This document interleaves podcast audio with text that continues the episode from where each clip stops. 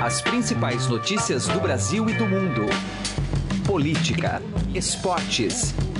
Informação com a credibilidade do maior jornal do país. Estadão Notícias. Olá, seja bem-vindo ao Estadão Notícias, nosso podcast com análises, entrevistas e informações sobre os temas mais importantes do momento no Brasil e no mundo. Eu sou Gustavo Lopes e nesta edição falaremos sobre a proximidade do julgamento do recurso do ex-presidente Lula no Tribunal Regional da Quarta Região, no caso do triplex do Guarujá no entanto, mesmo que considerado culpado, a defesa de Lula promete ingressar com vários recursos para, pelo menos, garantir a participação do ex-presidente no pleito de 2018. Para o especialista em direito eleitoral João Fernandes Lopes de Carvalho, Lula pode conseguir uma espécie de efeito suspensivo e, com isso, registrar sua candidatura à presidência da República. Ainda nesta edição, as principais declarações do ministro da Ciência, Tecnologia, Inovações e Comunicações, Gilberto Kassab, em sua entrevista para a Rádio Eldorado. Na conversa, ele fala sobre uma possível candidatura do ministro da Fazenda, Henrique Meirelles, que integra o seu partido à presidência e às eleições sem o ex-presidente Lula.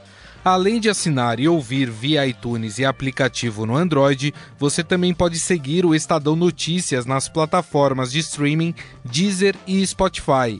Em ambas, basta procurar pelo nome do programa na busca e passar a acompanhar todas as nossas publicações. Para mandar o seu e-mail, o endereço é podcast@estadão.com podcast@estadão.com. Ouça e participe. Estadão Notícias.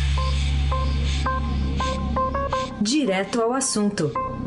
Com José Neumann e Pinto.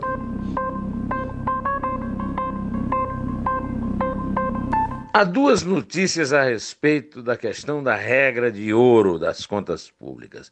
É uma boa e uma ruim.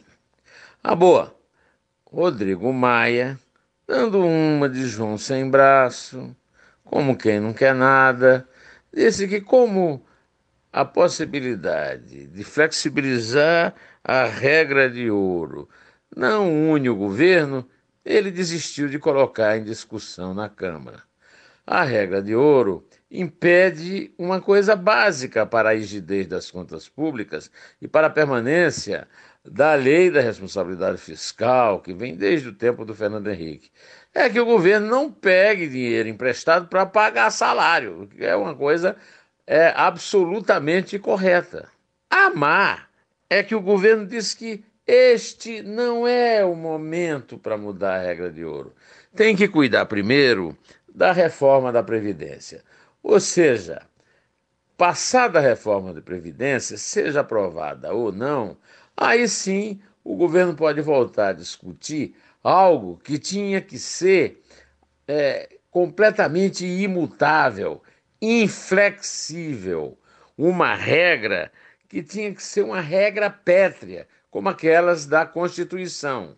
Afinal de contas, as contas públicas no Brasil estão numa situação desastrada e se abrir uma exceção como essa é o caminho da completa desmoralização e o fim da época da responsabilidade fiscal que se abriu com o real como moeda. O governo Temer está, digamos que, ultimando a possibilidade de jogar tudo isso no mato, no lixo. Não é bom. José Neumann e Pinto, direto ao assunto. Estadão Notícias. Política.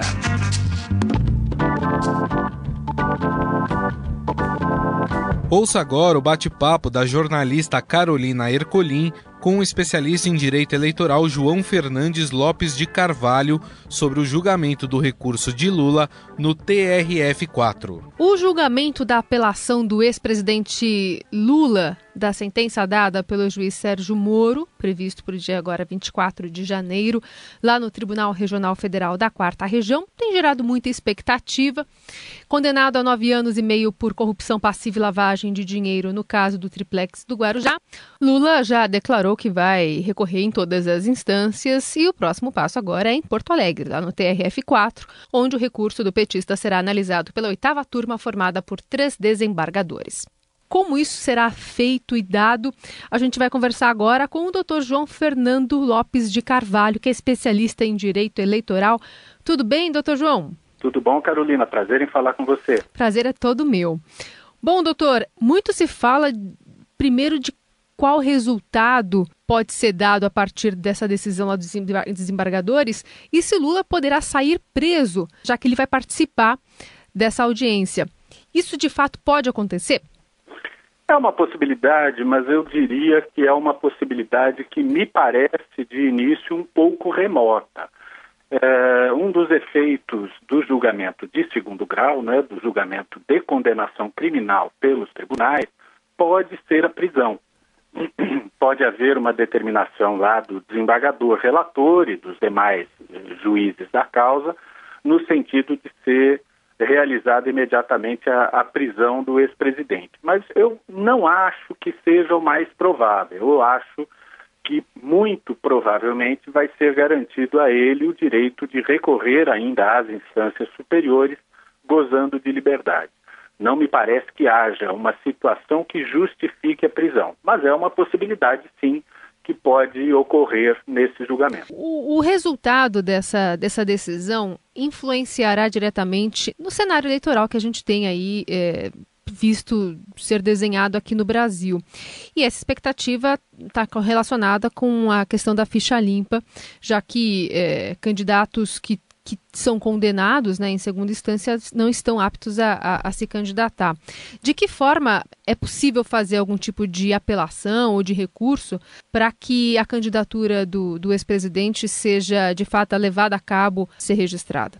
Pois é. é. A partir do julgamento de segundo grau, e essa é uma consequência que, que surgiu uh, no Brasil com a lei da ficha limpa, né? a partir do julgamento de segundo grau, Uh, o condenado criminalmente por determinadas espécies de crime, e a corrupção passiva é, uma, é um desses crimes, o condenado criminalmente está inelegível. Então, a partir desse julgamento, se confirmada a condenação aplicada pelo juiz Sérgio Moro, pelo tribunal, ele estará inelegível. Bom, é, é evidente que ele ainda terá instrumentos processuais para buscar a reforma, a revisão dessa decisão que lhe for desfavorável. Ele poderá é, fazer recursos para o Superior Tribunal de Justiça, recurso para o Supremo Tribunal Federal é, e poderá, em cada um desses recursos, buscar o que se chama de efeito suspensivo, ou seja, poderá buscar que essa condenação não seja aplicada é, imediatamente, especialmente no que diz respeito a sanção de inelegibilidade. É possível? Sim, é possível. E, diga-se de passagem, é, o ex-presidente, os seus advogados têm manifestado com um certo inconformismo em relação a, ao que eles dizem que seria um adiantamento né, do julgamento, que estaria sendo apressado, etc. É, eu não sei se está sendo apressado, se está sendo julgado mais rápido do que o normal ou não, mas é preciso eh, reconhecer que o fato de haver este julgamento já em janeiro dará ao ex-presidente bastante tempo para ir buscar nos tribunais superiores uma decisão que favoreça, que possibilite a sua candidatura. Se ele se for eh, confirmada a condenação e ele não obtiver nenhuma decisão suspendendo os efeitos desta condenação, ele estará inelegível em outubro de 2018. Até quando essa, esses recursos eh, têm de estar nas mãos do, do, do ex-presidente para que ele consiga fazer o registro da candidatura? Bom, o registro da candidatura é feito a partir de agosto. Né? Em 15 de agosto é a data limite para a apresentação do pedido de registro de candidatura. No caso de candidatura a presidente da República, esse pedido é endereçado ao Tribunal Superior Eleitoral. Até o dia 15 de agosto ele teria que ter uma decisão judicial eh, suspendendo os efeitos de uma eventual condenação que seja confirmada pelo Tribunal Regional Federal. Levando em conta que são três os desembargadores que vão participar desse julgamento da apelação do ex-presidente Lula, o quão diferente pode ser o próximo passo da defesa eh, do petista a partir da decisão e da composição do voto desses desembargadores, se for maioria e se não for maioria? Se a decisão for tomada por maioria de votos, não por unanimidade, por dois votos a um, o ex-presidente terá eh, a possibilidade de fazer um recurso ainda no próprio Tribunal Regional Federal, antes de subir para o STJ e para o STF, terá a possibilidade de fazer um recurso dentro desse tribunal para eh, dentro da turma julgadora para tentar reverter o resultado. Então, o que era 2 a 1 um contra ele, ele vai pretender numa de cinco julgadores transformar em 3 a 2. É possível? Sim, é possível. Essa é a única diferença da, da decisão ser majoritária ou unânime. Se for majoritária, caberá mais este recurso ainda dentro do âmbito do próprio Tribunal Regional Federal. Se for unânime, a fase seguinte, que são os recursos para STJ e STF. E é mais interessante que todos os recursos em todas as instâncias sejam analisados para a defesa do ex-presidente, ou seja, passando pelo STJ e depois para o STF ou indo direto para o STF? Não, primeiro o julgamento deve ser feito no STJ. Obrigatoriamente? Sim, sim, a ordem costuma ser essa. É possível que ele busque as liminares, né, os uhum. efeitos suspensivos nos dois tribunais, desde logo, é possível. Mas o julgamento do recurso, do mérito recursal, deve acontecer primeiro no STJ e depois no STF. Pela sua experiência, doutor, o senhor imagina que a defesa do ex-presidente eh, vai ter todos os recursos eh, das instâncias respectivas analisados e julgados até o dia 15 de agosto? É, talvez não haja tempo suficiente para o julgamento dos recursos especial e extraordinário no STJ e no STF.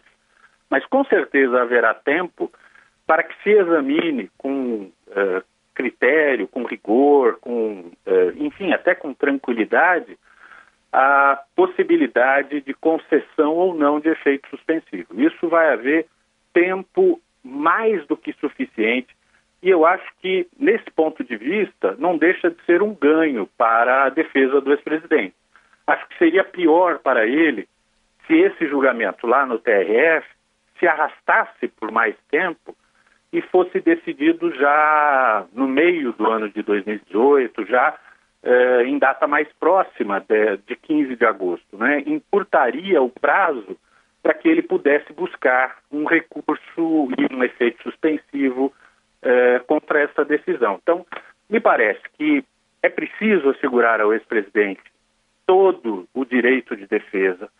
Ele é acusado, ele é, tem uma condenação de primeiro grau, mas não está definitivamente acusado, não está definitivamente condenado ele tem direito a exercer em seu favor eh, todos os recursos previstos na legislação brasileira, e a legislação brasileira é bastante pródiga, bastante generosa no que diz respeito à possibilidade de recursos, ele tem que ter assegurado, assegurado esse direito de se defender, de exercer todas as medidas processuais que ele puder em, sua, em seu benefício. Isso tem que ser assegurado a ele. Agora, havendo uma condenação, não havendo uma decisão com efeito suspensivo, me parece que o tratamento que a lei dispensa a todos deve ser também aplicado ao ex-presidente. Se ele estiver nessa situação em 15 de agosto, não poderá ser candidato. E até lá muita água vai rolar e a gente, claro, vai acompanhando também com a ajuda do Dr. João Fernando Lopes de Carvalho, que é especialista em direito eleitoral, a quem a gente agradece bastante já por esse adiantamento de como as coisas devem se dar a partir de agora. Muito obrigada, viu, doutor? Eu é que agradeço, sempre um prazer, viu, Carolina? Estadão Notícias. Política.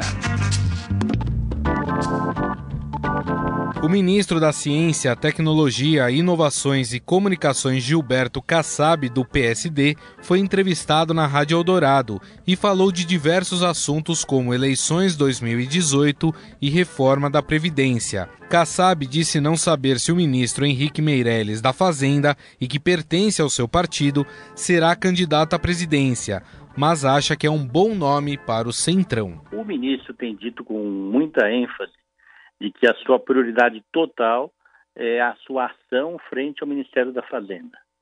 É, vários líderes políticos do país e a própria equipe do ministro entendem que ele é um presidenciável. Presidenciável significa dizer que é uma pessoa que está habilitada a ser presidente, um bom presidente.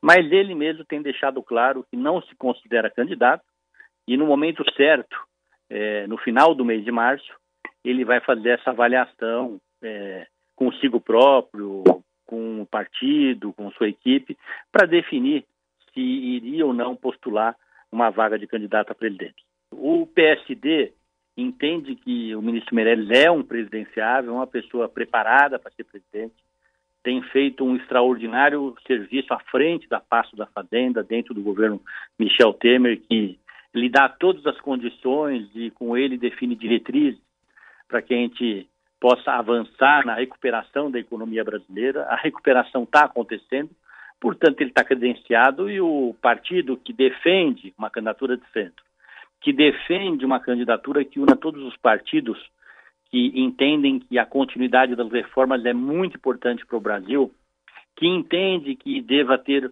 um único candidato, vai ficar muito feliz que esse candidato for do PSD. Sobre deixar o governo para participar das eleições deste ano, Gilberto Kassab diz que não tem intenção de concorrer a cargos eletivos. Eu não tenho nenhuma definição em relação à, à eventual disputa que eu possa participar no projeto nas eleições deste ano. Portanto, o meu projeto é estar à frente do ministério enquanto tiver a confiança do presidente.